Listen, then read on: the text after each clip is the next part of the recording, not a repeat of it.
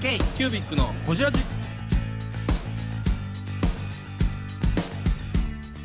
k q b i c のほじラジ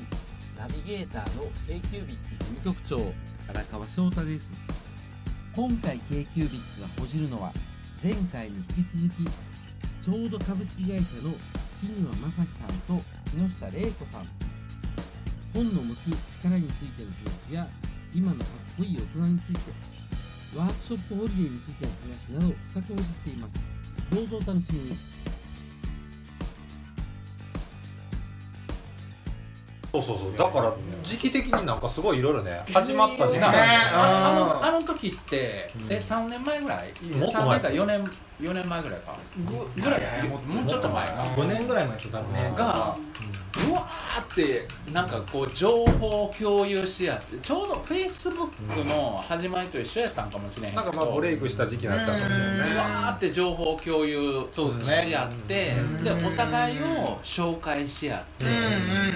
で僕も面白い人間がある僕も面白いつながりがあるって言うて、うん例えばその好きっていうことを共有し合った時期かなああ私この人好きやから紹介するみたいな、確かにそうですねかもしれないだってその高木さんがそもそもね僕を紹介してくれたっていうのも、ものすごい暑さでしたからねあの高木さあーん僕からしたら本当にあのあのなんでしょうこうつこう湖のな上にこうゆゆらりゆらりと漂う高木さんみたいなイメージだったんですけどあーお地蔵さんみたいな優しい感じのうんがもうこの人に会うためだけにイソットに来いって言われるっていうななんかさ今でこそその SNS がもう一般化してしまって自分の好きを発信することが当たり前になったけど、うんあの時って自分の好きを言うことが新鮮やって、うんそこに共感を得ること自体が新鮮やったから、すごいあのーなんていうのかな新しい関係づくりとか新しいつながりっていうのは生み出た時期ではあるよね、うんそうですね思い返せばうん一気でしたもんね確かにうんだからそこにギュッとだからすぐまた再開して、はいあの文房具屋さん大賞の取材も兼ねてだあから金の多分その年の冬みたいなことなもうすぐなんでしょうね多多分分ねそうでしょうねなにあのー一人文具メーカーを特集する記事を作ってるので、ちょっと紹介してほしいみたいなのを言ったら面白い人いっぱいいるって言って面白い人をうんか、うん、なんかたくさん呼んでくれて、うんそれでそれこそ伊波さんもいたし、はいはいはいはそう大先輩ですからで荒川さんともそこで初めて会ったのかないや荒川さんもキリストぐいらいのインパクトですよ、伊波先生伊波先生あの貝の虎と言われたねも先う生なんかこううん純粋に自分の理想を追っかけるそうだから文具業界に与えた影響すごいんですよ伊波の音うんなるほど ISOT で一人で ISOT の一ブース一コマってに二ブースなんですよいわゆるいくらかかるんですか 3×60 万ぐらい60万円かかるわけですよね、はいそのブースを真っ黒の壁に一つそのなんていうんですかテーブル丸テーブル1個置いて、そこにサンプル一つ置い て宮坂さんが微笑むというめっちゃかっこいいですねめっちゃかっこいいもう伝説や侍もいいところですね侍すもごういっすね見切ってきてるからねもう刀一そ個こ刀一個よそうですねそこに出てきてる時点脇で差しなしよもう、うん切腹もできないもんすごいすごいねだから会って伊佐伊波さんほじりたいもう確かにインパクト伊すご波かさっんたじゃじですよゃ宮坂さんでほすじりよたい、ねうんしあの紹介された時のインパクト、声もね声ももうもうカなんスかカスのねあんまり聞き取れてないというかカーカ聞こえーたカーカー言うだけどなんか感じでやっぱずっとノートのね熱い話をされるしあすごいなと思ってやっぱりなんかねものづくりってこういうことそうなのかなちとょう思っどその時にこうものづくりも多分なんか革命みたいなのがあってとうん当時例誰えばその、うん 3D プリンターとかが出始めたんですよ、うん一番最初てのおうおう 3D プリンターとかなんはいかはあいのペンの先からドゥドゥペンボニボニボニって出るやつが出たり空中にかけるペンとかでそれこそクラウドファンディングが出始めた時期そうやねででも個人でものを作れるっていうことがあの出始めた時期ですねあとねミンネもあるし、はいい、ろいろあのあったんやろうなと思ううん確かにそうですねそれが一期のああ文房具のそういったこう面白い流れをちょっと作った文具の中ではそれすごい、うんあの起点にはなったよねいやーだから結構僕もだから個人的にもインパクトがすごくてはだからなんですかねややっと文具が面白くなってきたんですその辺からいうん多分まあまあそれ以前にやっぱりね、うんあのー諸先輩方がおったんでしょうけどもちろんもちろんもちろんもちろロンんグジャム先輩とかねでもなかなか会えないじゃないですか会えないあのーやっぱ文具ジャム先輩は、はあのー僕もあんまりその絵までは知らんかっすいません知らんかったんやけどそのことを業界を知るとあの人たちがやってきたことってむちゃくちゃでかいことをやでかいでかいというかなんていうの考え方のを変えるうんうんうんことをやり起点としてやった人たちやかいら、や本当そうですよね、うんなんかあのーの道を作ってらっしゃったじゃないですかそうそうそういや新しいことをふっかけたというかぶっ込んだ人たちやから、だから気がついたらそこにこういさせてもらってる感がありましたもん、うんうん本当に新しいそこで作ってもらってたものがをなんかこうずっとこうこう触らせてもらってるみたいな、はい本の中でうん今長野のきりわです k q ビックのほじラジなんか僕あのー今ずっと製品の本読んでて、あこの前台湾で買って、えーじゃあこの前あれい銀座で買ったやつですか、これです銀よ座じゃない日本橋かあれ日本橋でまだ読めてないわあの本本当それ読まなあかんこれねえ三人前こっちなんで安倍さんこっちそうだね改めてくだわかさりいました衝撃的マジっすかあもうええ味が出てるそうそうそうあーもうもう自分で出てるんですかこいいっすかほんまに衝撃的、ブックカバーとかははいほんまやねほんまやね僕ねこの使い潰していく感じですうんうんうんわかるわかるいや読み本大切にされたいやいやいやここれが僕の大切の弊社のフリーサイズブックカバーサンプ ルをサンプルを 何十個そぐれらいもう読まなあかん納品させてもらったらいいですかいやあ のねあの製品が手掛けてるクリエイティブ産業出版にしてもアートにしても、うん僕らがやってる文具をクリエイトしていくっていうことにしてうも、ん儲からないっていうのも言い切ってんねんここではええええーそれあの前の会長が書いた本ですよえねっとねウー会長と今のマーシーうんはあの娘さん、はいうんマーシー社長さんうが、んの2人のその人生体験とかいうのを書き込んでるんやけれども、そのクリエイティブを携わってる人間っていうのはあのーもものとして出す時点で儲からない本もそうやししでもそこにどんだけの情熱を持って自分たちの使命感を持ってやるかっていうところに価値があるみたいなのをやっぱ言うてはんねんね。いいっすねでも僕らはそのそれを生きる糧として生きあのお金としてビジネスとしてやるのかもしくは自分の人生表現としてそれを、うんに携わっていくのか、うんそこのなんかあのジャッジをこの本読んなんかこの本読んで迫られた感があってで正直僕ら今この文具の業界に携わってやれてることってあのお金儲け正直そんなむちゃくちゃいいっすよむちゃくちゃ儲かってる人もいてないやんかこのもの作り出してい、うん、うんでそれはむちゃくちゃ儲かろう思ったら違うことやりゃいい、まあまあまあまあほんまに儲けよう思ったらほねんまに儲けようと思って、うんほんまにお金を作っていこう思ったらうん違うことやればいいんやけど、どっちかってビいうルビルこうっていうねテナントやればいテいナントやったりとかねーうんはねいはいテナントを堺から本屋追い出したりね僕が追い出したんじゃなくて 僕は「のこれ」って言うてど課題を出した方もうがいい誰とは言ってなかったんです けどでもその人生表現を、あのーそこのクリエイティブ産業に落とし込んでいくのかどうかっていうのはすごくジャッジ図られて僕は実際読んでやりたいことがそこやったからもうそれに行こうっていう決心がついたいやそれこそあのよく k q b i c の中で僕が突っ込まれるけどさはそのビルとか言われるやんいまあまあまあそんな言ってないですいけどや僕はいい一つ一つ傷つくんや けど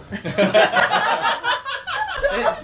ちょっと待ってくださいビルって言って傷つくんですか傷つくよなんでですあかあビル案件は結構立派なビジネスじゃないですかナーバスな話だっいや僕は立派とは思ってなかったんやそれをなんでですたかうん不動産ビジネスと思っとってんいや不動産ビジネスですやんそこに不動産を活用するだけの話であって精神みなんていうのかなあのー自分の思いが入ってなかったところがあってだと例えばやで、はいはいはいもうもうここからもうカカットやけどまあ放送しますけど長女のれいこです。k q b i c のほじラジ。もろもろっていうのを表現することができたらなとは思うんですけどねうんええあこれを読ん だ読書感想文こはいれを読ませていただいた読書感想文でした追い出すんですかあのーうん再開発はします再開発するにあたってあのーちょっといろいろ今からやっていこうかなへえでも本ってそのそういう力があるよね僕いやを突き動かす力があるよねうーんちょっと読みたくなりましたでもいやーこれはもうぜひ読むべき、うん今もう絶対わざそうと思ってる3人があいてて、うん、いいじゃん入ってる僕持ってる持ってる全員入ってるごちです本当に渡すへ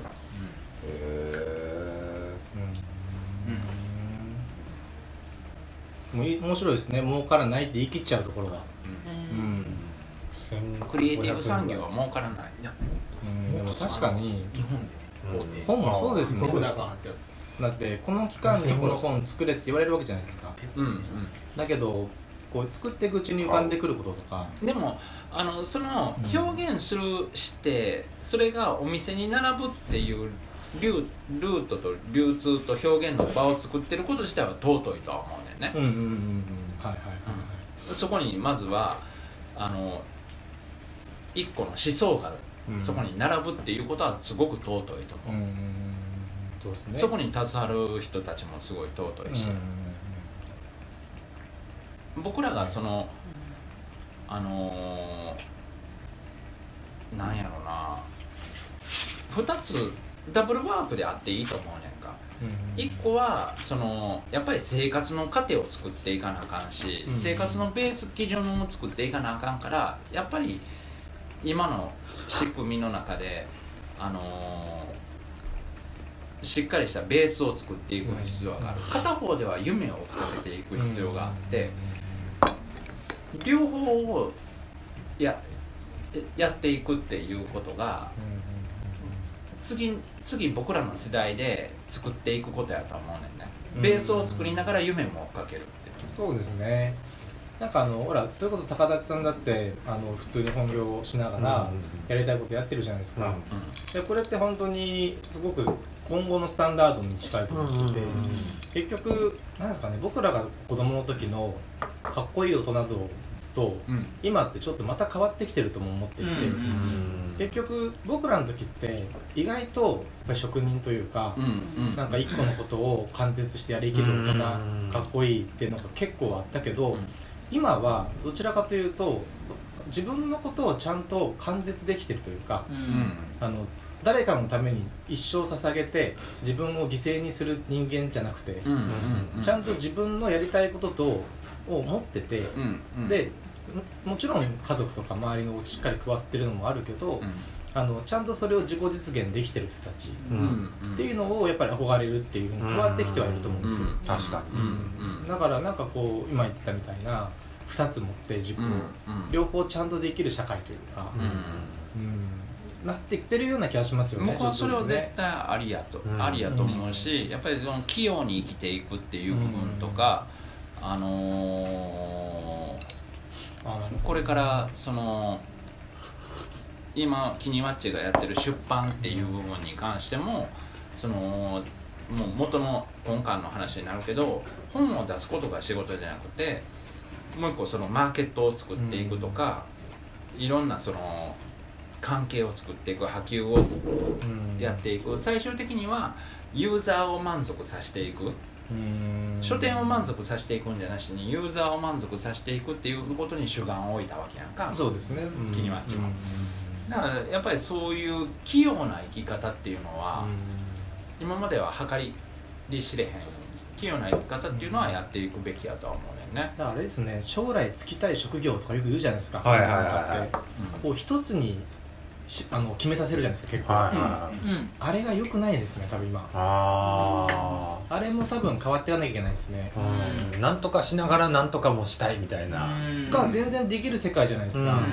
だから将来なりたい職業を1個選んでくださいっていうことじゃなくて、うんうん将来なりたいものを、まあ、10個探してくださいみたいなうんことに多分あとはその誰みたいになりりたいみたいなうんうんうんうん具体ですよねそれうんそれそれこそまあサッカーの中田じゃないけれども、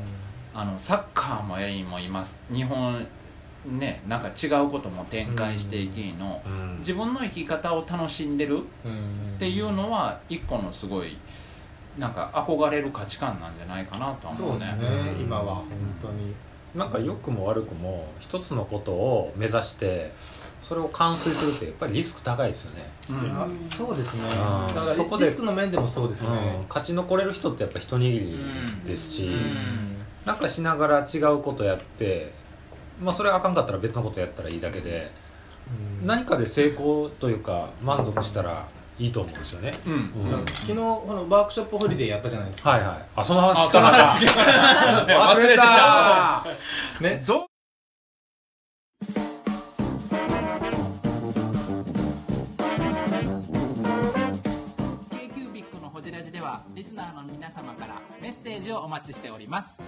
アドレスは info.kcubic3.com info.kcubic3.com もしくは KQBIC サイトのメッセージフォームよりお願いします皆様のお便りせーのお待ちしています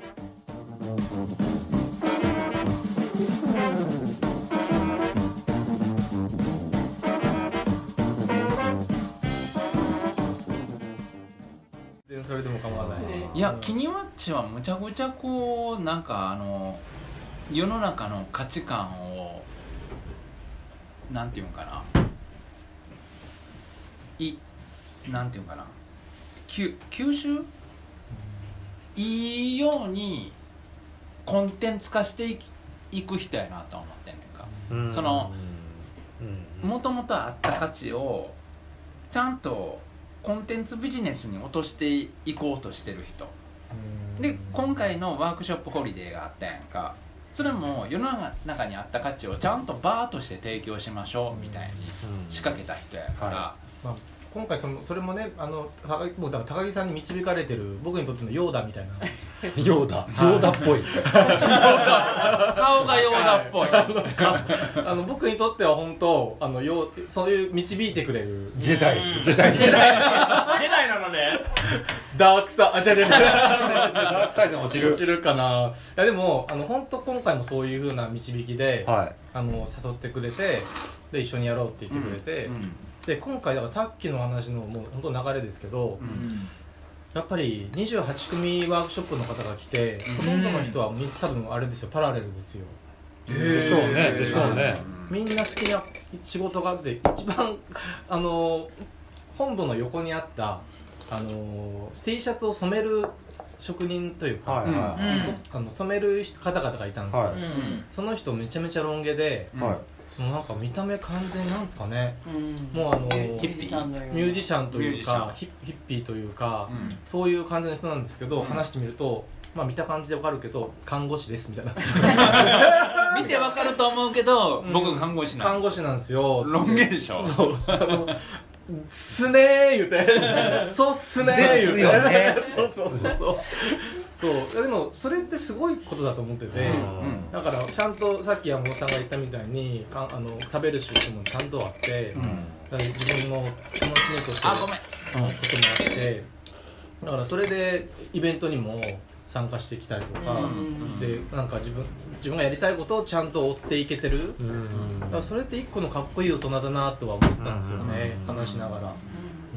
なんかその今回のワークショップホリデーも僕別にその企業が参加するというよりかはもう一個の人生というかもう一個の生き方みんな表現しませんみたいなそうですねそんなさうん切り口うんの方が共感得れそうな気はするんやなんか休みの日に得意なことを持ち寄ってそうそうそうそそうれでお客さん呼んで何かそれを例えばホリデーですねうんホリデーワ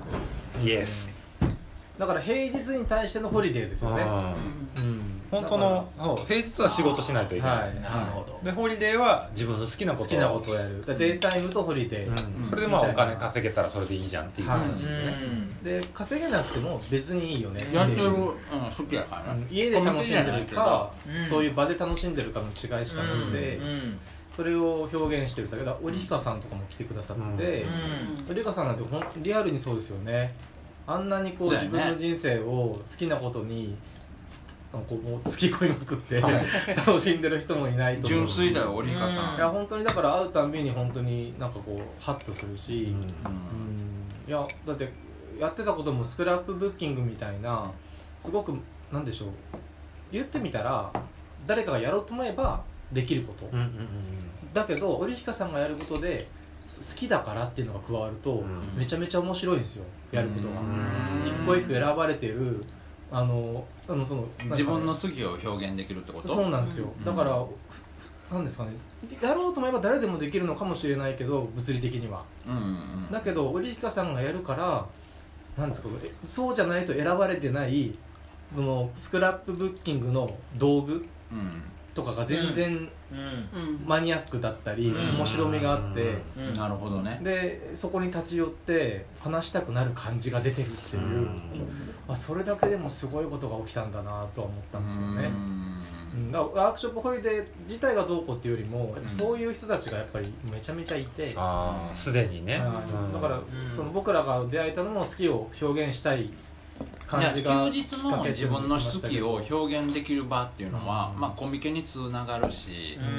なんかそれをやっぱり認めていって共感もまだまだ得れるんじゃないかなって思うよねコミケのもっと一般化なんでしょうねうんなんかみんながやればいいねみんな、うんきなんやったら来てる人がその場でやればいいねそうですね来場者がそのままうんうんうんうん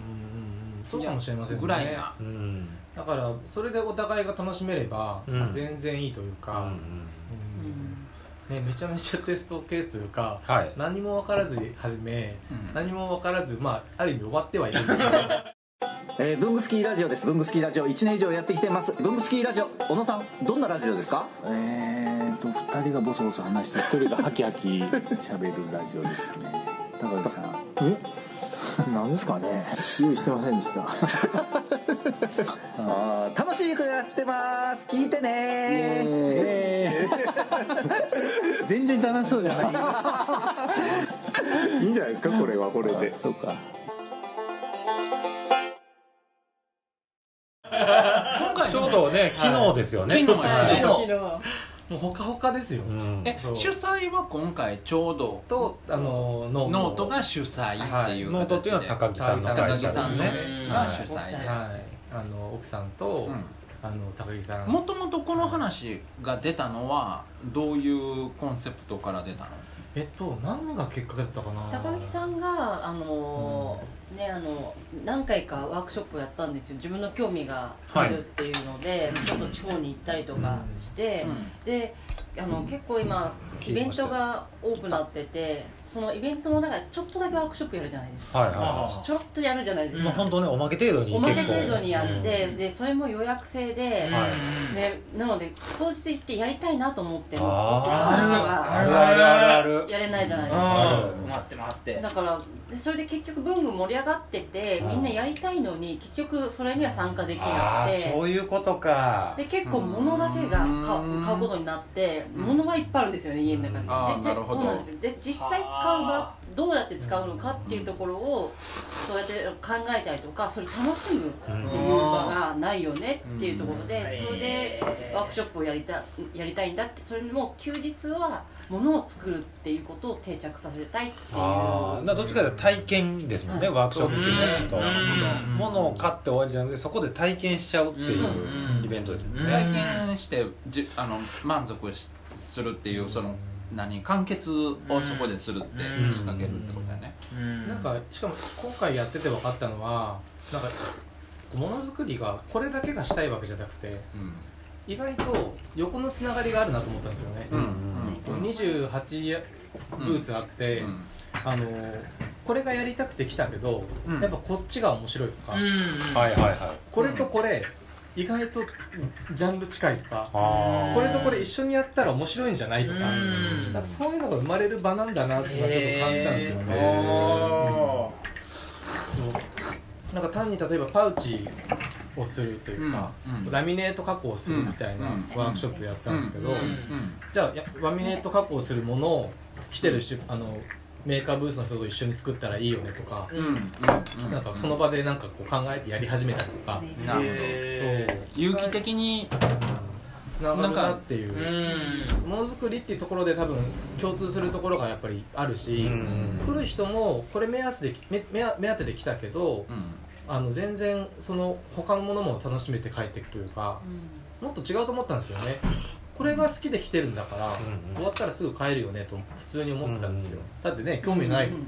ノンジャンルだからほぼ、ノンジャンルそうでしたねはいいやそれこそむちゃくちゃ僕が気になったのは金継ぎとかそうそうあー金継ぎ流行ってるし気になったそう気になったむちゃくちゃだからもっとやりたい人多分いるし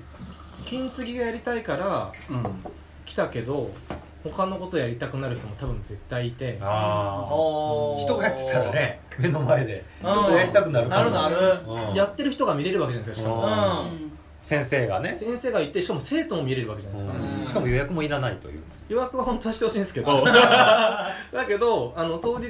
やっぱり空いてれば入れるわけですよ、うんうんそういう現状ってすごくいいなと思って、ね今回実際やってみてまずその告知ってどういうふうに告知していったの全然告知できなかったんですよ本当にでしたねあの僕基本あこフェれイスブ僕のックとこれ僕のあのインス タとツイッターで情報を流すぐらいしかできなくて直前にツイツイートし始めましたよねそうそうそうそうでしかもあのだからメインはやっぱ参加する講師の方にお声掛けしてきはいはいてはいみたいなレベルですよ今回なんてあーだから出店者が頑張ってくれた出店者発信ねうん僕らも全然わちょっとどうしたらいいかわからない状況もあるしあのだから主催者側ができたことって実はそんなになくてうんだからまあ今後のそこの辺は課題ですよねどういう場だったのかをちゃんと結果として報告して来年につなげる、今回気づいた中ではどういうは主催者側としてはどんな感じやっぱりあのーみんな長めちゃめちゃ長くいるんですよあうん滞在時間が長い滞在時間めちゃめちゃ長いいいじゃないですかそれむちゃくちゃ大大事大事むちゃくちゃ大事やね楽しんでるってことですよだってそうそうだだかかららで痛いっていう気持ちがせっかく来たから痛そうですいっていねうまあ一応入場料も取ったこともあるかもしれないけどでも500円なので、あのー中に入って自分がお目当てのをまずやるじゃないですか、は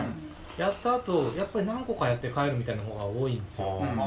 こでなんていうんですかその僕は行ってないんでわからないですワークショップ以外の例えば物販的なこともやってるんですかちょっとだけやりましたメーカーさんに5社6社か、うん来てもらって、うん横で販売もしてもらいましたけそどれはもう物販専門というか物販だけ基本的には専門ですね、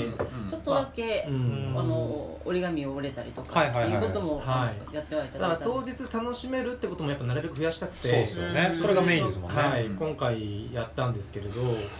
まあでもあれですねやっぱりこう何個が回って帰るとしかも多分体感時間はめちゃめちゃ短いんですよあー一回あたりがはい体感時間夢中になるからそうですだから3時間とかいるのに、多分本人的には30分ぐらいしか経ってない感覚で、うんそういういいことすごいいいことじゃないですかなん多分そういうホリデ ーですねそういうホリデーホリデーですねホリデー言いたいん だはいはいですねだからそういう現象はすごい面白いないいやいいですよいいいいそこになんか、あの時間を忘れさせるとか、だからもっともっと時間を忘れさせられる方法あるかもなとは思っていて、うんなんかそのし仕組みの面ではいはだからなんか分かんないですけど、まあ、本当はもっと入場料だけにしてあとは全部回れるとかフリーとかフリーはい、そういう感じにするとかなんかもっとこう無駄なところを省いてもう没入してもらえるだけの時間にするとか、はいはいあー新しいねはい、なんかそのくらいやったらちょっとまた面白いかなとは今思ってますよね。だからそうすると全部回らないと帰れまってんみたいなでもいいと思いますよ本当に帰らしてほし いそうすいません帰らしてもらっていいですかダメですって あんこないから帰れまってんっあんこないから帰れまってでも例えば k q b i c のホジラジこの番組の提供は山本資源ロンド工房レアハウスでお送りしております